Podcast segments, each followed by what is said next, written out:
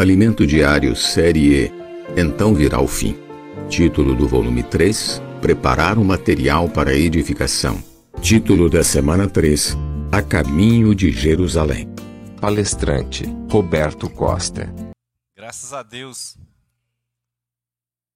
É, é um privilégio, né? Na vida da igreja, irmãos, tudo é um privilégio. E é um privilégio estarmos reunidos aqui em nome do nosso Senhor Jesus, como a família de Cristo, né? Família de Deus, como fala lá em Efésios. E isso é tão importante, irmãos, tão importante, que quando nosso Senhor Jesus estava nessa terra, os irmãos terem uma ideia, quando ele começou o seu ministério, ah, as primeiras pessoas que o rejeitaram foi sua própria família. Então, que sirva assim para nós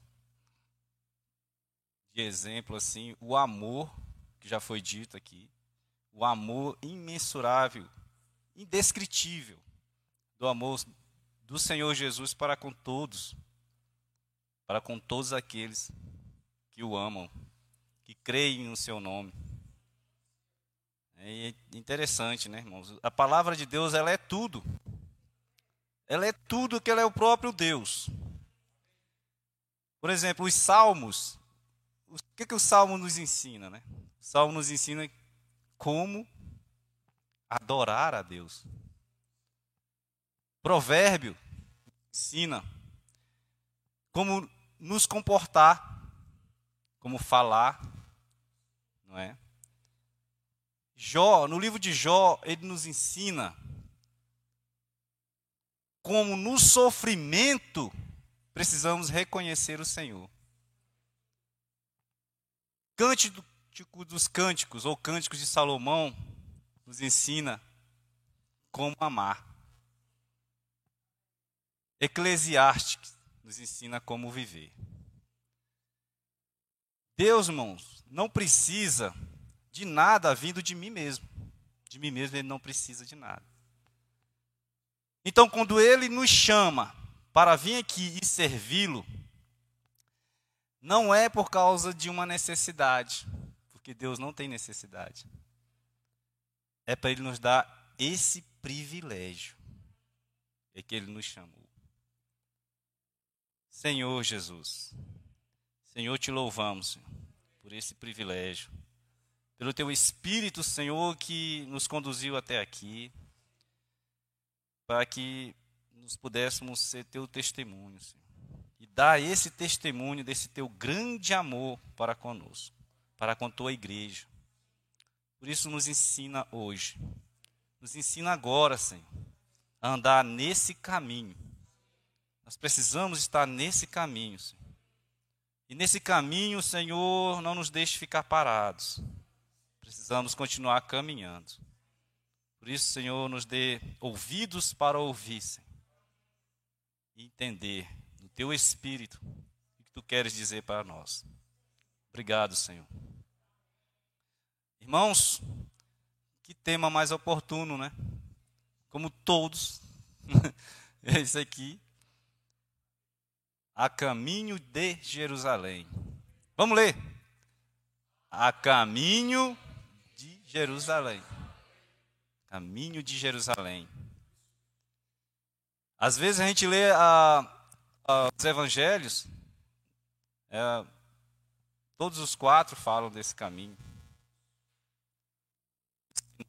É, os, os primeiros, Mateus, Marcos e Lucas, eles estão bem, bem enfáticos nessa questão do caminho para Jerusalém. Traz alguns detalhes, Lucas traz alguns detalhes, João traz algo tremendo que acontece durante esse caminho, essa caminhada do Senhor até Jerusalém. E então, vamos ler, né? Vamos ler os textos aqui. Esse texto básico Mateus, gostaria de ler para os irmãos a partir de Mateus 16, do versículo 13. A partir do versículo 13. Mateus 16. Então,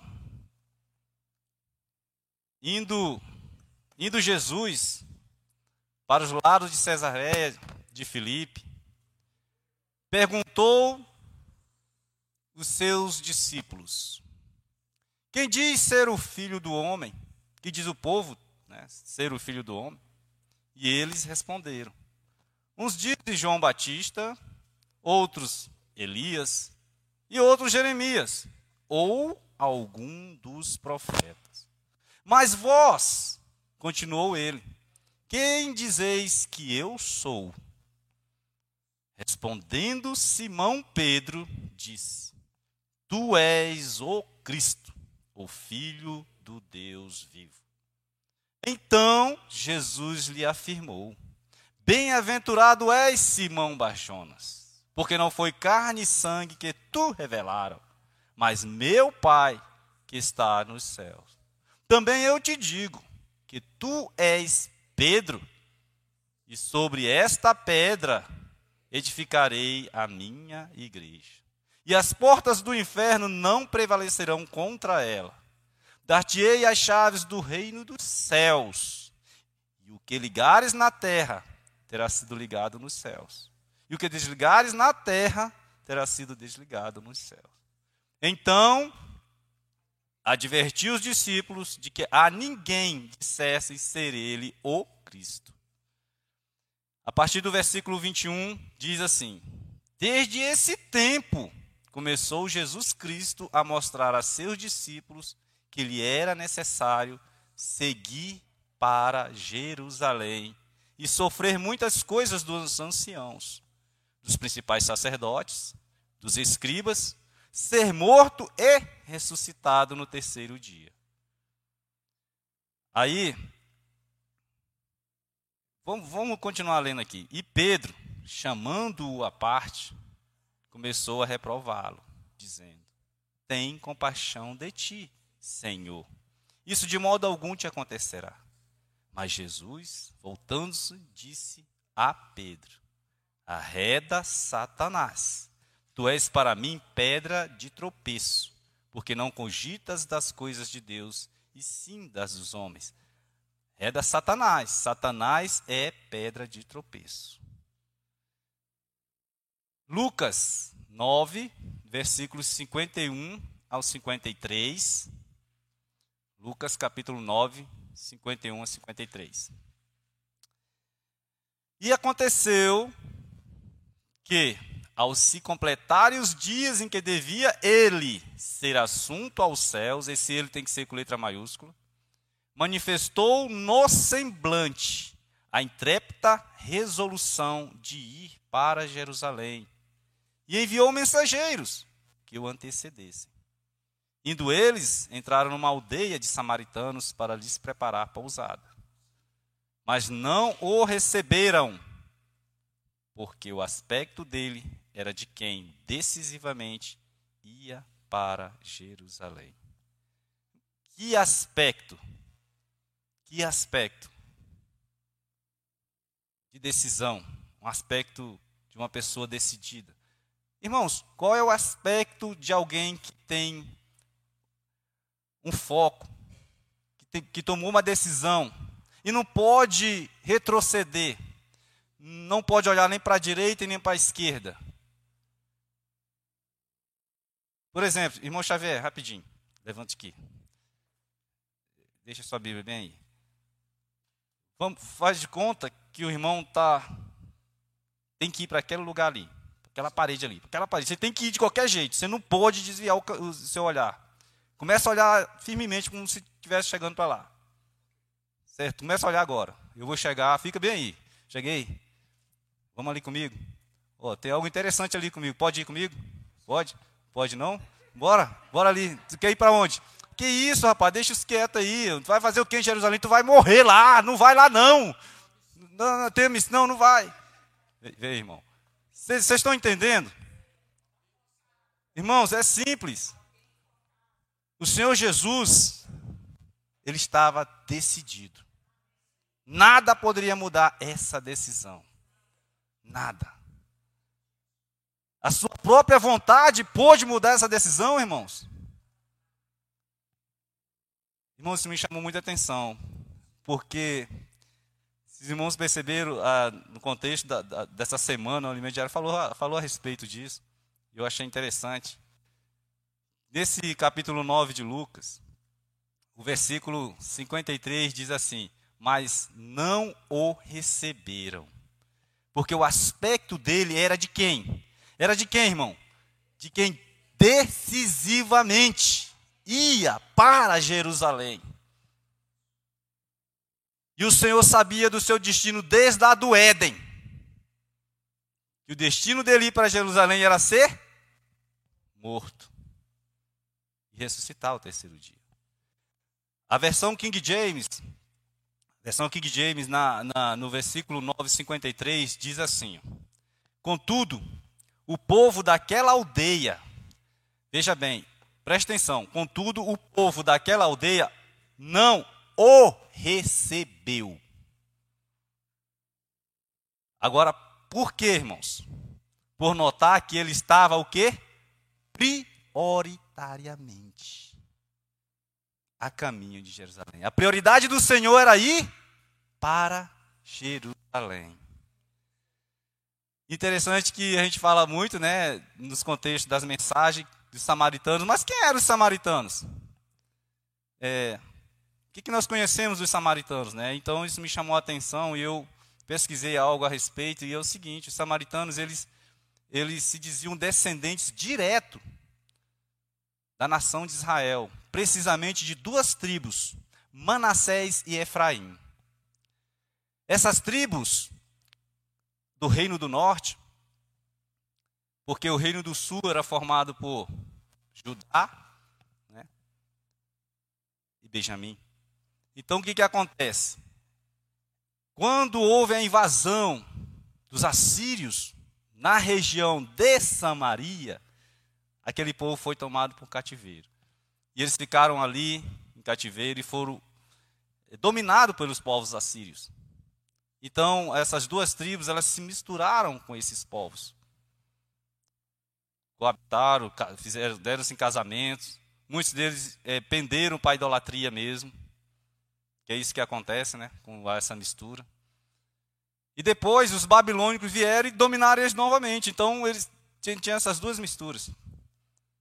E quando houve o retorno né, da nação de Israel, lá, eles ficaram à parte, separados. Mas eles voltaram para essa região de Samaria. E eles sempre reivindicaram esse direito, de que eles eram descendentes dos judeus. Descendentes direto. Detalhe: os judeus os odiavam porque eles haviam se misturado. E aquele povo ali já são, já são os descendentes, né? não são os, os originais os verdadeiros, né? Ação da descendência. Então os judeus não consideravam eles puros, puros judeus. E, e então, irmãos, os samaritanos também adoravam ao Deus, ao Deus dos judeus, ao nosso Deus. Só que eles só acreditavam nos cinco primeiros livros da Bíblia. Né? Nas demais escrituras diziam que era invenção dos judeus. Eles não criam, eles só criam nos cinco primeiros livros da Bíblia. Gênesis, né? que mais? Gênesis, Êxodo, Levítico, Números e Deuteronômio. E só criam nesses cinco livros. Então os judeus consideravam eles como que eles tinham um culto incompleto, né? Cultuar a Deus incompletamente. Não acreditavam nas histórias, na, nas providências que Deus fez para livrar a nação de Israel de todo aquele problema de cativeiro, né? Do Egito, de tudo isso. Eles não, não acreditavam. E um detalhe importante: a aldeia dos samaritanos ficava bem no meio do caminho para ir para Jerusalém. Bem no meio. Os judeus evitavam passar por as aldeias dos samaritanos. Eles davam uma volta imensa, irmãos, praticamente um dia ou dois, sei lá, para poder. Eh, Jerusalém está bem aqui. Eles tinham que fazer isso aqui, ó, passar dois dias viajando para não passar lá. Era desse jeito. O revanchismo era muito grande. Interessante que eles não receberam o Senhor Jesus. Com relação aos, os, os discípulos, não estavam nem aí. Mas eles não receberam o Senhor Jesus, irmão, eles tinham um motivo particular para não receber o Senhor Jesus. Sabe qual era o motivo? Que todas as vezes, ou melhor, essa trépida decisão do Senhor ir para Jerusalém, eles viram. Então eles perceberam que o Senhor Jesus não estava indo para a aldeia deles para pregar, para fazer milagre, para não. O Senhor Jesus estava indo para pousar lá, pernoitar, para ir para Jerusalém. Você entende? E eles sabiam que todo judeu, quando vai para Jerusalém, é para adorar aonde? No templo. E os samaritanos adoram aonde? No Monte Gerizim. Então já viu, né, a diferença? E o Senhor Jesus, irmãos, ele passou o tempo todo pregando aos samaritanos, falando do amor do Pai para com os samaritanos quebrando esse paradigma. E ele explicou aos samaritanos que o importante não era o local de adoração a Deus. O importante era adorar a Deus em espírito e em verdade. Não é isso que a gente vê no Evangelho de João? Bom, o Evangelho de João, capítulo 4, conta essa história de, de, dos encontros do Senhor com os samaritanos. A mulher samaritanas. Né? Ele conta essa história. Ele quebra esse paradigma. Senhor Jesus. Lucas 10, né, do versículo 25 ao 34, vai falar, vai contar a história de quem? Do bom samaritano. Mas vem cá, quem era bom? Não era o judeu? Então a história diz assim, do bom judeu, né? É do bom samaritano. Exatamente para quebrar esse estigma essa, de separação que eles tinham. E aí em Lucas 9,56, o Senhor vai dizer assim: Pois o filho do homem não veio para destruir as almas dos homens, mas para salvá-las. E aí então eles foram para outra aldeia. Ah, esse caminho, irmãos, ele é um caminho de muito ensinamento. Eu acho que é o ensinamento da nossa vida, da vida cristã. Caminho para Jerusalém. A gente sabe que esse evangelho de Mateus 16, 17, ele tem muitas revelações para nós. É, além de Cristo ter sido revelado, a igreja ter sido revelada, a cruz ter sido revelada, e a cruz está nesse caminho. O reino foi revelado no capítulo 17, da transfiguração do reino. O Senhor andou três anos e meio com seus discípulos, ensinando como edificar a sua igreja ensinando o que deveria ter, ser a expressão do reino dos céus nessa terra. A expressão do meu reino, né? Do reino do meu pai, que ele dizia, né? o reino é do meu pai, nessa terra. O Senhor passou três anos e meio. Mas somente os últimos seis meses da vida do Senhor Jesus nessa terra foi que ele foi falar, irmãos, desse caminho a Jerusalém. Do caminho da cruz, do real significado dele ir para Jerusalém. Foi nos últimos seis meses. Ele passou três anos falando dos mistérios do seu reino e os discípulos não conseguiam ver, não conseguiam compreender. E o Senhor continuou insistindo, né? Por isso que o Senhor não desiste em nos fazer reinar. Nós desistimos, mas o Senhor não. Senhor Jesus. Então, irmãos, o Senhor começou a falar nesse, a partir do versículo 21 de Mateus, ele começou a falar desse caminho para Jerusalém com mais clareza, sem mistérios, sem parábolas. Ele começou a deixar claro: olha, eu estou indo para Jerusalém para ser entregue às mãos dos sacerdotes, dos escribas, dos fariseus, dos gentios, para ser morto, ser, né, ser cuspido, ser escarnecido, ser torturado ser morto, ser crucificado, mas depois ser ressuscitado. O Senhor falava com tanta clareza e eles não entendiam. Sabia que o Senhor já tinha falado outras vezes a respeito da sua morte e ressurreição, irmãos? E, e dessa vez, dessas vezes passadas ele falava, mas ele falava em mistério mesmo. Por exemplo, Mateus 12, acho que é Mateus 12, versículo 40. Ele vai falar assim: Porque assim como esteve Jonas três noites e três dias e três noites no ventre, no ventre do grande peixe, assim o filho do homem estará três dias e três noites no coração da terra. Isso mesmo, irmão. Ele já estava falando. Aqui está em mistério.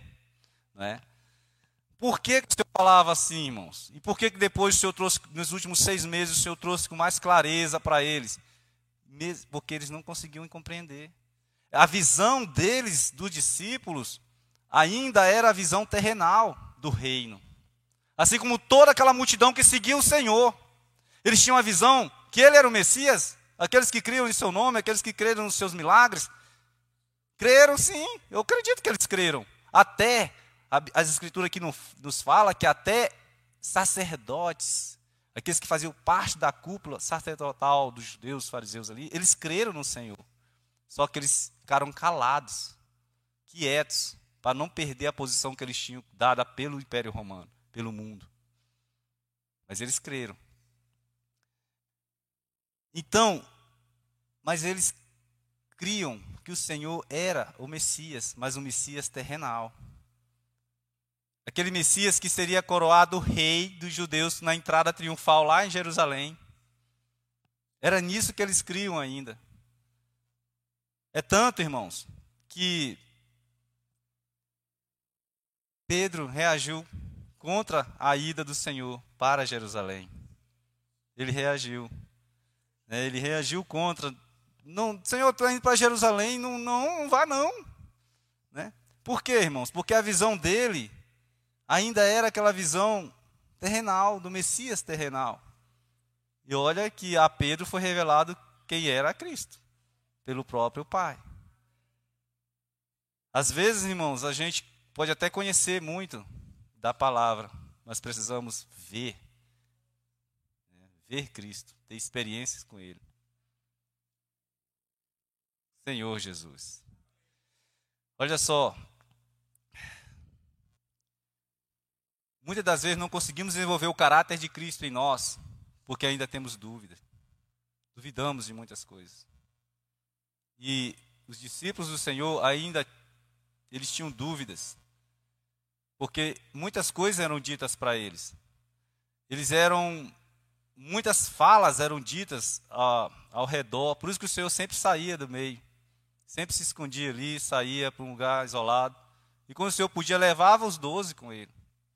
Para mostrar que aquelas falácias eram apenas religião, algo voltado para as coisas dessa terra e que o Senhor precisava ir para Jerusalém para cumprir com a vontade do Pai, para que todos fossem salvos. O Senhor veio mostrando que ele, que ele tinha que salvar primeiro toda a humanidade, e principalmente aqueles que crescem, todos que crerem nele. Ele veio com essa função de nos redimir da ira vindoura, para depois do seu reino ser estabelecido. Senhor Jesus. O Senhor Jesus já tinha estado, irmãos, em Jerusalém outras vezes, né? Nós sabemos. E dessa vez, dessa vez não era igual às outras vezes. Dessa vez era uma era uma ida decisiva. A redenção da humanidade estava na ida dele para Jerusalém. Ele não podia mudar o caminho. Ele não podia sair do caminho. Ó oh, Senhor Jesus. Os irmãos lembram quantas vezes o Senhor Jesus esteve lá em Jerusalém? Melhor, quando o Senhor ia para Jerusalém, ele ia para onde? Né? Porque ele não ia passear, né? Ponto turístico. Quando ele ia para Jerusalém, igual a gente vai hoje, né? O Senhor Jesus, quando ia para Jerusalém, irmãos, ele ia para onde? Ele ia para a casa do seu pai. Todas as vezes que o Senhor foi a Jerusalém, ele não ia para outro lugar a não ser o templo, a casa do seu pai. Ó Senhor Jesus. O Senhor foi quatro vezes a Jerusalém. Quatro vezes. E praticamente todas elas foram no período da Páscoa. Todas elas. A primeira vez que o Senhor Jesus teve esteve no templo em Jerusalém, os irmãos lembram? Lucas 2, 21, se não me falha a memória, diz que ao se completarem os oito dias, oito dias para ser circuncidado o menino, foi-lhe dado o nome de Jesus. Esse nome foi dado por um anjo. Né? Então, José e Maria pegaram ele e levaram para Jerusalém, para ser apresentado ali. Foi a primeira vez. A segunda vez, a segunda vez foi quando ele tinha 12 anos, lembra? Páscoa também. Ele foi estar em mesmo Lucas 2, 42 a 43, fala que ele atingiu 12 anos, ele foi para Jerusalém, deu aula aos doutores, e todos ficaram admirados com tanta sabedoria. Essa foi a segunda vez. A terceira vez, essa foi intrigante.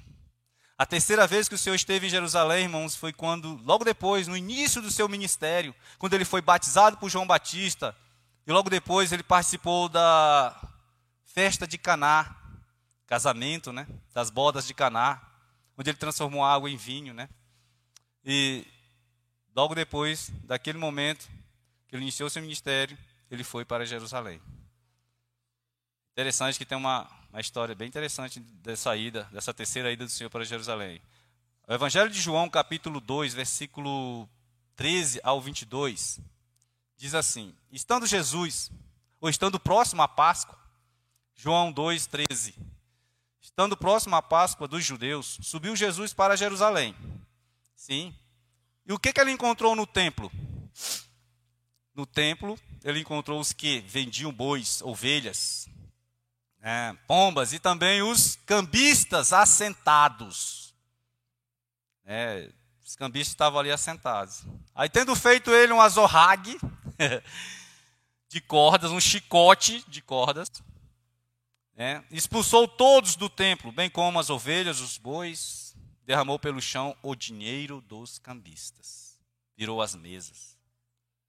E disse aos que vendiam as pombas: Tirai daqui estas coisas, não façais da casa de meu pai casa de negócios.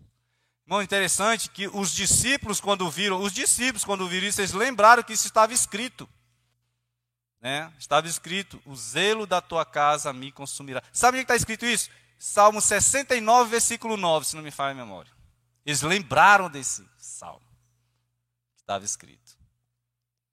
Perguntaram depois os judeus: Que sinal nos mostra para fazer essas coisas? Jesus respondeu: Destruí este santuário, e em três dias o reconstruirei.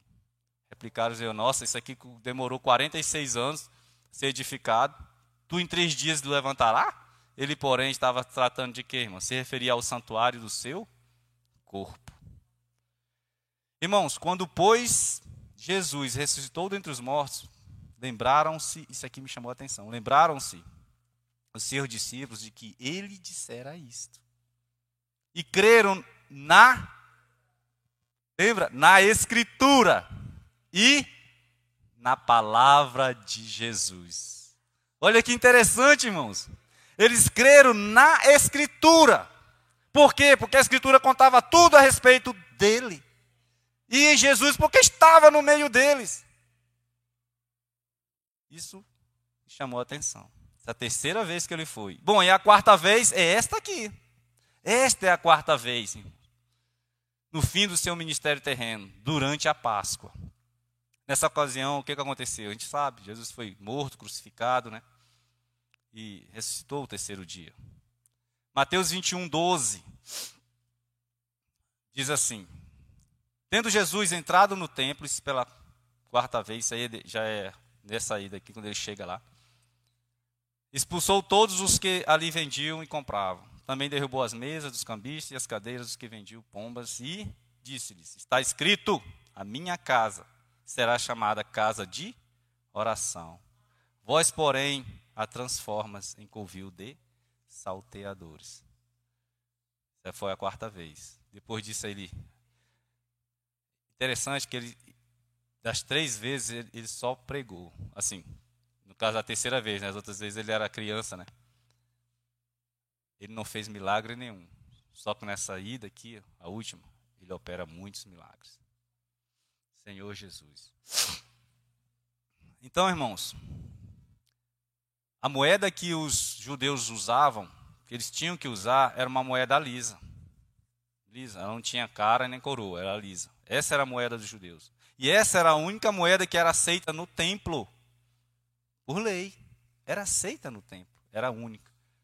Só que os judeus estavam fazendo o seguinte: eles estavam fazendo casa de câmbio, não é isso que o senhor fala? Casa de negócio. Eles estavam trocando a moeda judaica pela moeda romana, onde tinha a esfinge de César. E isso chama-se idolatria. Proibido pela própria lei de Moisés. Por isso que o Senhor, quando a gente lê assim, tem os detalhes, né? Por isso que ele virou a mesa. Derramou tudo, as moedas caíram no chão. Tem, tem, tem versões que falam que as moedas caíram, né? Interessante. Eram essas moedas aí. Idolatria, adorando deuses, homens. Ó oh, Senhor Jesus. Então a festa, irmão, é interessante que todas as vezes que Senhor foi, foi na festa da Páscoa. Essas festas elas foram instituídas por Deus. Três festas. Na verdade, eram sete, né?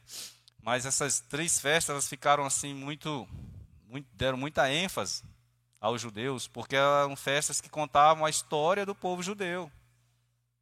Os feitos que o Senhor fez, livrando eles da morte, salvando sempre eles, providenciando tudo para a vida deles.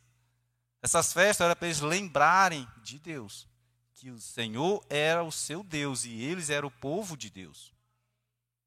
Né? Páscoa, Pentecostes, Tabernáculos. Três festas principais, assim, que eles. Sabe quantos dias eles gastavam, irmãos, para ir para essas festas? Eram separados por lei? 77 dias. Durante o ano. Eles tiravam exatamente para estar ali adorando ao Senhor. Esse é o princípio, de tirar tempo para adorar a Deus. Senhor Jesus. E nós sabemos também que antes da crucificação, do Senhor Jesus, é, ele participou da última ceia, não é verdade? Mas é interessante, irmãos, que antes dessa ceia, o Senhor foi ungido primeiro. Porque o que era feito com o cordeiro? O cordeiro primeiro era ungido, depois imolado, não é? Então o Senhor foi ungido primeiro. Isso no caminho para Jerusalém. Era um caminho distante. Demorou seis meses. Ele ia, ia, parava, pregava, ensinava, mostrava, separava, chamava, convocava, animava.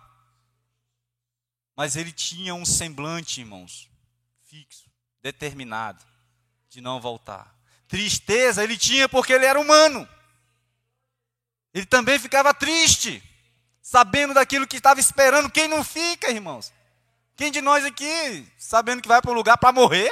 Ué, como é que pode um negócio desse? Então ele também ficava triste.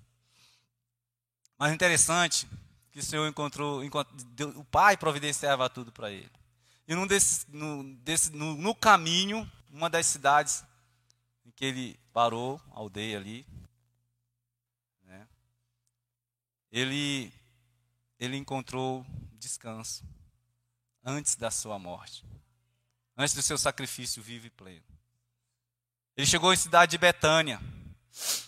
E diz assim, é, João 12, João 12, Evangelho de João, capítulo 12, versículos 1 a 8, diz assim: Seis dias antes da Páscoa, Jesus foi para Betânia, onde estava Lázaro, que havia morrido e fora ressuscitado dentre os mortos. Então ofereceram-lhe um jantar. Marta servia enquanto Lázaro era um dos convidados, sentado à mesa com Jesus. Maria pegou uma libra de bálsamo de nardo puro, um óleo perfumado muito caro, ungiu os pés de Jesus e os enxugou e os seus com seus cabelos. E a casa encheu-se com a fragrância daquele bálsamo. Mas um de seus discípulos, Judas Iscariotes, filho de Simão, que mais tarde iria traí-lo, objetou. Judas Iscariotes. O que significa esse nome? Eu andei pesquisando Judas. Irmãos, Judas, ele, ele era judeu, legítimo, óbvio. Só que ele pertencia a uma, uma tribo assim de judeus considerados radicais, assassinos. Esse é o significado do nome. Assassino, Iscariotes. Eles tinham, eles tinham revanchismo. Eles se juntaram. É como os radicais judeus hoje, né, que existem, também os árabes ali, os primos deles, que são aquilo que eles criam, eles eram radicais. Eles não aceitavam a imposição do Império Romano. Então Judas fazia e Iscariotes, o pai de Judas, fazia parte desse, era líder desse povo. Barrabás também. Barrabás era um cara que era revolucionário. E como Barrabás, Judas também era ladrão. Ele era um cara que enganava, se fosse preciso. Ele era muito astuto, esperto, inteligente, estrategista. Eles queriam derrubar o Império Romano. Já tinham tentado fazer isso outras vezes, irmãos. No contexto bíblico, quando a gente lê, a gente percebe, e as referências nos mostram, que outros Cristos vieram, outros Messias vieram. E o que aconteceu? O Império Romano destruiu todos.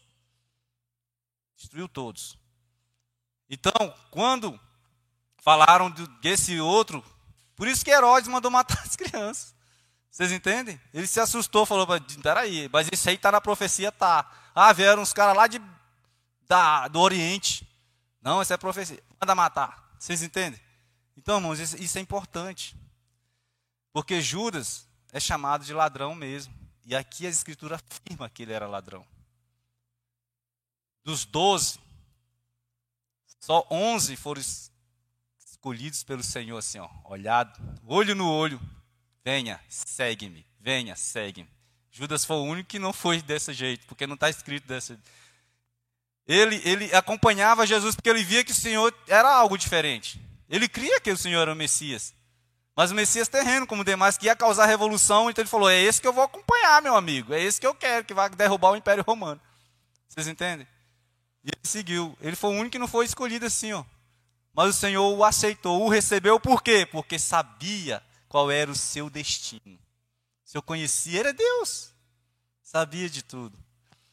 E aqui o versículo 5 de João 12 diz assim: Porque este bálsamo perfumado não foi vendido por 300 denários e dado aos pobres. Você acha que Júlio estava preocupado com o pobre, irmãos? E ele não disse isso por se importar com os pobres, mas porque era ladrão. Olha aqui, porque ele era ladrão. Sim, sendo responsável pela bolsa de dinheiro. Frequentemente ele tirava o que dela era depositado. Mas Jesus respondeu: Deixa em paz, pois para o dia de minha sepultura foi que ela guardou isso. Quanto aos pobres, vós sempre o tereis convosco, mas a mim, vós nem sempre o tereis. Aí eles criaram uma trama para matar Lázaro. Nesse contexto, eles criam a trama. Por quê? Porque Lázaro, quando o Senhor ressuscitou Lázaro, Irmãos, os discípulos andaram pregando e milhares de pessoas vinham de todos os lugares. Os gregos vinham buscar para ver Lázaro. Muitos gentios e gregos que eram gentios, eles se converteram ao judaísmo. Eles vinham, eles subiam lá da, da onde eles moravam, da região da, da Grécia, mas eles eram do judaísmo, eram gentios. Mas haviam se convertido ao judaísmo. Então eles subiam para Jerusalém nessas festas. E num desses momentos eles descem para ver Jesus para buscar sabedoria. Mas também queriam ver Lázaro. Por que, que Lázaro foi ressuscitado? E eles acabam, acabavam vendo Lázaro e criam no Senhor Jesus. E os sacerdotes ficavam indignados. Falaram, vamos matar Lázaro também. Eles queriam matar Lázaro, os dois, né? Então eu não vou ler mais esse contexto. Acontece o seguinte, irmãos. Jesus em Betânia, cidade natal de Marta, Maria e Lázaro. Marta cuidava de quê? Da ceia, nesse memorável momento, né? Nessa ocasião assim que ficou marcado na história da humanidade. E sua irmã Maria acompanhava de perto, estando Lázaro à mesa com Jesus.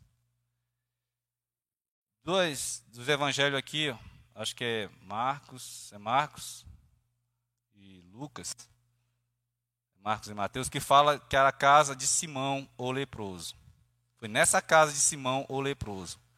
E só aparece também só dessa vez esse nome, Simão o leproso. Ele era conhecido por Simão. Mas como ele era leproso, ficou Simão o leproso. Só que nessas idas do Senhor, durante três anos, algum momento o Senhor o curou. Ele foi curado porque creu no Senhor Jesus. E ele começou a seguir o Senhor Jesus. E a sua casa toda, irmão, ganhou o Senhor Jesus. Oh Deus. Dizem os eruditos da palavra de Deus que esse Simão era pai de Marta, Maria e Lázaro. Só que não tem nada comprovado, mas eles acreditam quem era o pai deles.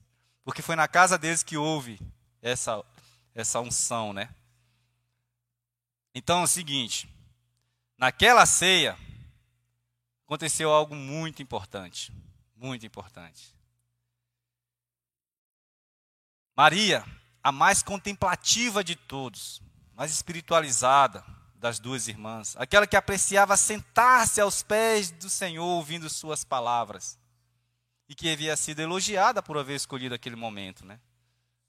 A única, o Senhor fala assim, a única coisa necessária. Qual era a única coisa necessária? Está aos pés do Senhor, né? Da qual sua irmã mais prática carecia, que era Marta, né? Então ela trouxe dentre tudo que ela tinha de mais precioso. Irmãos, esse bálsamo ele é considerado um tesouro para as famílias. Família que tinha, era como se tivesse uma reserva de ouro guardada ali. Uma poupança. Ela trouxe o que era mais precioso. Né? E derramou. Quebrou. Estava selado. Aquela fragrância espalhou-se por toda aquela casa. Sobre a cabeça do Senhor e sobre os pés do Senhor. Bom, aquele bálsamo ali, a, a, o contexto histórico nos, nos diz, eu estava estudando na King James, que tem desse tamanho, ela fala o seguinte, que nem os reis da terra tinham esse privilégio. Porque quando os judeus tinham o costume de ungir a cabeça das pessoas, e os reis, né, quando ia nas casas, mas com óleo comum. Óleo comum. Com esse nardo preciosíssimo, nem os reis tinham esse privilégio. Naquela época, irmãos, é, eu lembro que a mensagem que o irmão João Batista ministrou aqui no domingo, ele falou, foi domingo ou foi na mensagem, ele falou de Marcos 14. Né? Naquela época, as mulheres elas eram encarregadas, elas tinham um papel principal de embalsamar os corpos. Você sabia que pela lei judeu, né, o homem não tocava em, é, em animal morto, em, corpo né, morto, sem vida. Então a mulher era encarregada de embalsamar os corpos. Mas o único corpo que mulher nenhuma tocou para embalsamar foi o do Senhor Jesus. Nenhuma mulher tocou. O corpo do Senhor não foi embalsamado por mulheres. Por isso que em, Mateus, em Marcos 14 elas vão cedinho com todas aquelas essências preciosas para embalsamar o corpo do Senhor, porque elas não tiveram esse privilégio. Mas irmãos, o privilégio que eu quero deixar para as irmãs aqui é que foi essa mulher, Maria, foi a ela que foi dado a, a plenitude da revelação do mistério pelo qual o Senhor estava indo para Jerusalém.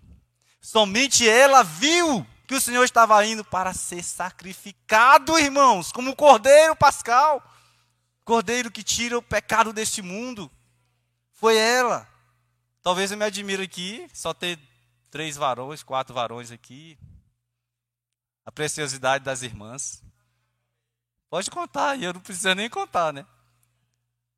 Porque ela, ela foi tão sensível por estar aos pés do Senhor, ela ouviu e, e, e discerniu, o Espírito discerniu que o Senhor veio certamente para esse sacrifício. Por isso ela antecipou aquilo que depois ela não ia conseguir fazer.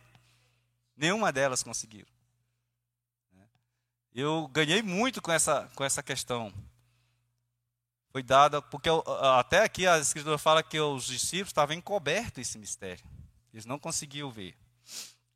Então, irmãos, é, eu quero concluir, mas gostaria de falar algo interessante aqui para os irmãos. Oh, Senhor, essa, perdão a, minha renite, tá? Estou numa renite terrível aqui. Os discípulos, por ainda não compreenderem a visão da missão do Senhor Jesus no caminho para Jerusalém, então o Senhor vai continuar edificando a sua igreja nesse caminho para Jerusalém. Mesmo eles não entendendo nada, mesmo eles não entendendo nada. O Senhor vai continuar edificando. Sabe, irmão, esse, esse extremo e sublime amor pela sua igreja é a chamada paixão de Cristo. Né? Paixão de Cristo. Sabe, o, o, Lucas, ele, o Evangelho de Lucas é tão claro desse, dessa desses discípulos não conseguiram entender isso, que ele diz assim que o Senhor toma consigo os doze, abraça os doze, e diz assim, eis que, Lucas 18, versículo 31, eis que subimos para Jerusalém, Vai cumprir-se ali tudo que foi escrito a meu respeito, a respeito do filho do homem. Né? O Senhor explica tudo para eles. Pois será entregue aos gentios, escarnecido, trajado, cuspido, e depois de, de acertar, tirar a sua vida. Mas ao terceiro dia ressuscitará. E Lucas é tão enfático, irmão, que ele vai dizer assim: que eles nada, nada compreenderam. Versículo 34 diz assim: Eles, porém, nada compreenderam acerca destas coisas. E o sentido dessas palavras eram-lhes encoberto, de sorte que não percebiam o que ele dizia. Bom, deve ser muito triste uma pessoa passar três anos e nos últimos seis meses mostrando e, e achando que estava cercado de pessoas que o compreendiam, que entendiam, e ele estava só. Ele estava só. Oh, Senhor Jesus. Quando nós estamos em nós mesmos, conhecendo só nós mesmos, buscando a palavra só para nós mesmos, quem está só? Quem está só? Senhor Jesus. Então, assim, de todo esse caminho que o Senhor fez até Jerusalém, algo me chamou a atenção. Aí os irmãos devem ter lido essa semana. Amar ao próximo como a ti mesmo. Irmãos, quem é meu próximo? Melhor, eu amo a Deus? Eu amo a pessoa e obra de Cristo? Eu amo com amor fraternal? Essa pergunta está fazendo para mim. Qual é a minha motivação de estar no viver de Cristo na sua igreja? Que me motiva a estar no viver de Cristo na sua igreja? Que nós conhecemos como na vida da igreja. Eu tive comunhão com o irmão Xavier essa semana e eu disse assim, irmão, porque a vida da igreja não é a minha vida pessoal, não é a minha vida terrenal. A vida da igreja é a vida de Cristo nos irmãos na minha vida, fazendo superar todas as dificuldades que tenta nos tirar desse caminho. Essa é a vida da igreja. Se eu não entender, irmãos, o verdadeiro propósito do Filho unigênito de Deus ter se tornado homem, para estar nessa terra, morrer pelos meus pecados e ressuscitar para a minha redenção, então estarei matando Cristo e as pessoas que me cercam, assim como eles fizeram. Nós precisamos entender esse caminho. Nós precisamos ter convicção e a certeza dessa realidade. Não deixar que nenhuma circunstância me puxe para lá, para cá. Irmãos, nós precisamos ter ouvidos para ouvir o que o Espírito diz à igreja. Porque escutar, nós escutamos muitos barulhos, muitas coisas. Aí vocês viram hoje o que o Espírito faz conosco. Ele nos dá ânimo. A gente tinha esses dias aqui vazio, vazio. A irmã deixou isso bem claro, o sentimento que é, é um sentimento muito ruim. Imagina o que o Senhor Jesus estava fazendo para chegar lá em Jerusalém. Eles o receberam de uma forma triunfal. Osana na onde? Na terra? Não, nas alturas. Ele chegou montado no jumentinho para quebrar, para mostrar que, sabe, por ele passar no jumentinho foi que os centuriões, a guarda real romana, olhou assim e falou: Esse aí que é o grande Messias que, que irá derrubar o nosso império? Não, deixa aí, isso aí é folclore. Irmãos, por isso que eles não reagiram para matar o Senhor. Porque quem matou o Senhor foi da sua casa, foi o seu povo que não o recebeu. Porque, irmão, se, se o Senhor Jesus tivesse vindo para ser rei sobre essa terra, ele só dizia assim: ó, cai todo mundo por terra aí, esse império romano, morre todo mundo, acabou. Mas o Senhor não veio para esse propósito. Por isso que a entrada triunfal de Jerusalém ela tem um significado muito grande para nós. Aquele povo queria que, fosse, que o Senhor fosse coroado rei naquele momento. E as pessoas que estavam com o Senhor Jesus e os seus discípulos achavam que o reino messiânico vinha naquele momento. Para vocês terem uma ideia, a esposa de Zebedeu, a esposa de Zebedeu, que, de acordo com os três, os quatro evangelhos, ela era irmã de Maria. Prostramos diante do Senhor para pedir coisas dessa terra. Ela fez isso. Buscando posição. Posição. Nós, na vida da igreja, pelo menos aqui no nosso meio, é bem claro que a gente não fica negócio de disputa de posição. Isso, isso a vida terrena, a vida comum, ela até né, prega isso. Mas no nosso meio não é assim. Porque nós precisamos uns dos outros. Eu preciso do irmão Xavier, eu preciso do, das irmãs, eu preciso do irmão Ricardo, eu preciso de todos os irmãos. Nós precisamos uns dos outros. Quem somos nós para ficar brigando por posição? Mas viu que, que traz a petição terrena de conhecer o Senhor só por conhecer? Pedir coisas terrenais? Sabe, essa questão do revanchismo, de odiar uns aos outros, irmãos que a gente se odeia. Não estou falando nem aqui entre nós, irmãos, aí na nossa frente, porque odiar os irmãos. O Senhor falou assim: ah, um estudioso, uma, pessoa que conhece a palavra de Deus, conhece a palavra de Deus de cima e embaixo. Um estudante, um estudioso da lei, um doutor da lei, chegou para ele Senhor, o que é que eu faço aí para né, amar meu próximo, então? Como é que é isso? Eu disse aqui, amar o seu próximo, todo o coração, em toda a alma. Eu falei para o senhor aqui, a falar aquilo que a gente conhece da palavra de Deus é fácil, mas e viver? Senhor, ah, é? Aí ele vai falar assim: olha, ia descendo um certo homem que era judeu, foi tomado por salteadores, bateram, roubaram ele, largaram ele lá. Irmãos, quem são os sacerdotes na casa de Deus? Quem são os levitas na casa de Deus? Porque esses que se achavam bons nem quiseram olhar para aquele sujeito que estava ali. E aqueles que eles achavam que eram maus, aquele foi que se compadeceu daquele homem, o carregou, o tratou primeiramente, apacentou, curou ali suas feridas de imediato, ungindo com vinho, com óleo, e depois levou para a hospedaria. E falou assim: Olha, cuida dele, não se preocupe com as despesas, não. Eu estou te pagando aqui agora, já estou te. Irmão, só o fato de a gente receber de pregar o evangelho e, e não deixar as pessoas abandonadas, a gente já está recebendo a recompensa, irmãos. Agora, a maior de todas é quando estivermos no reino do Senhor, quando Ele voltar para a sua igreja. Eu tenho ganhado muito com essas experiências, irmão, de passar e ver aquelas pessoas abandonadas ali, ó, no frio, no relento, no crack, nessa, nessa miséria que é essa droga. Isso atinge todas as famílias. Eu estava vendo uma, uma, um percentual, irmãos, no Distrito Federal, de 80% das famílias, mais de quase 30 e tantos por cento já tem esse problema nas famílias. De pessoas envolvidas e largadas no mundo. Os irmãos sabem que quer pegar uma pessoa assim, toda destruída. E ela dizer assim: Olha, ah, não, eu quero ser salvo. Me leva, me tira daqui, eu, eu não quero viver nessa vida. Aí, em questão de segundo, ela: Não quero mais. Não quero mais. Irmãos, eu tive essa experiência, eu e minha casa, Célia, aqui, de pessoas assim, ó. Num minuto assim, a gente catou ela assim, pá, pegamos, pá, pá, pá, vamos cuidar. Hoje, irmãos, se você vê como era antes e o que está agora, você vê o amor de Deus, você vê o poder de Deus transformando as vidas das pessoas. O que, que uma hospedaria faz? A hospedaria não é um espaço físico, é o meu coração, é o seu coração que é a hospedaria. Amém, irmãos? Que nós possamos, irmãos, entender o significado real desse caminho da cruz.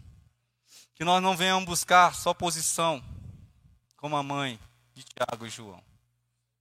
Posição privilegiada. Nós podemos até almejar a posição privilegiada no reino de Deus, né? Mas para buscar isso aí não é por mérito. Irmão, nada que façamos nessa terra é por mérito. Que o Senhor nos ganha. É pela graça, é pelo amor dele, que nós não merecemos nada. Amém, irmãos? Me perdoe o tempo. Eu fico por aqui. Jesus é o nosso Senhor. Amém.